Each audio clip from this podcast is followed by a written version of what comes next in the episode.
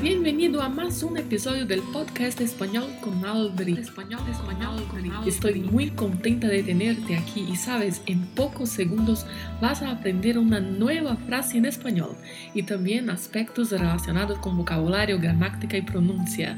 El podcast definitivo para que aprendas frases del día a día en español está aquí.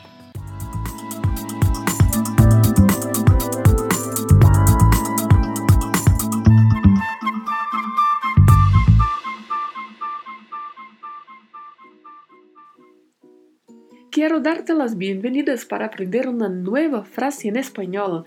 Hoy es lunes y ya casi es año nuevo, cariños. Casi é sonho novo. Esta é a nossa frase de hoje. Já casi é sonho novo. Vamos analisar aí a nossa frase, começando com já, que é um advérbio que significa já. E a escrita é diferente do português porque se escreve com a letra Y. Mas a pronúncia é bem semelhante, porque a letra Y seguida da vogal A tem um som de J ou de DJ, então pode-se falar de A ou já. Alguns locais, inclusive, pronunciam como letra I mesmo, Ya. Casi é a segunda palavra. Casi também é um advérbio que significa quase. E ao pronunciar, temos que resistir à utilização do som de Z na letra S. Estamos tão habituados a isso no português, não é? Do S ter som de Z quando está entre duas vogais, e corre o risco da gente transferir isso para o espanhol. Mas em espanhol não é assim. Falamos casi, casi mesmo, inclusive com a letra assim mais aberta, casi.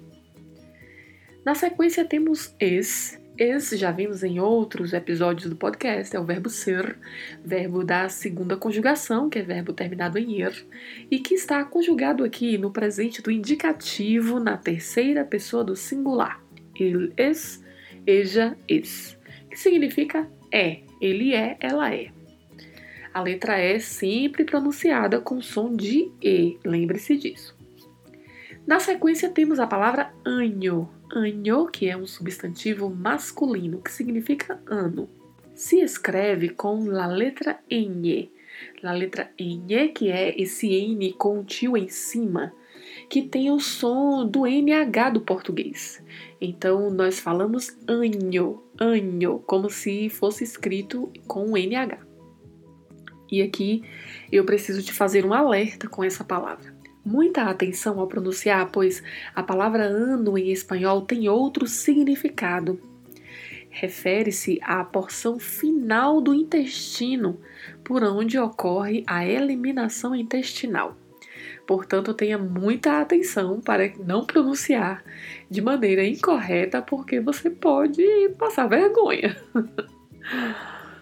Próxima palavra, nuevo. Nuevo é um adjetivo que significa novo. Mais uma vez, temos aí uma palavra com a letra V, que sempre terá leve som de B no espanhol. Pronunciamos nuevo. A letra U tem que ser bem pronunciada e a letra E com som de E e o O também mais fechado. O, nuevo, nuevo. E a última palavra, carinhos.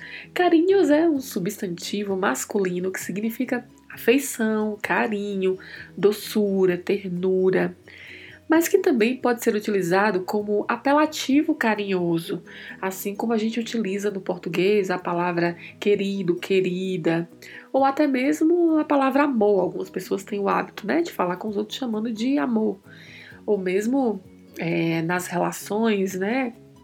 De casais muitas vezes se costuma chamar o outro de amor, então pode ser chamado como carinho.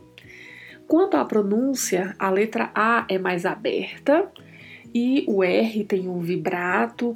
Na letra NH temos o som do NH e a letra O mais fechada, né? A letra O mais fechada. Então falamos carinho. E como curiosidade do idioma, eu vou ensinar a você uma interjeição que pode ser utilizada com este sentido. Em vez de você falar carinho, você pode falar apenas cari, como se estivesse falando querido, amor, meu bem. Você pode utilizar apenas cari. Nesta frase, já casi é sanho nuevo, carinhos. Quero dizer que já é quase ano novo, queridos. Já é quase ano novo, queridas. Já é quase ano novo, amores. Então, aprenda essa frase porque ainda há tempo para você utilizá-la neste ano. Este episódio terminou e agora você assume o controle da sua aprendizagem. Ouça este episódio mais vezes, quantas forem necessárias.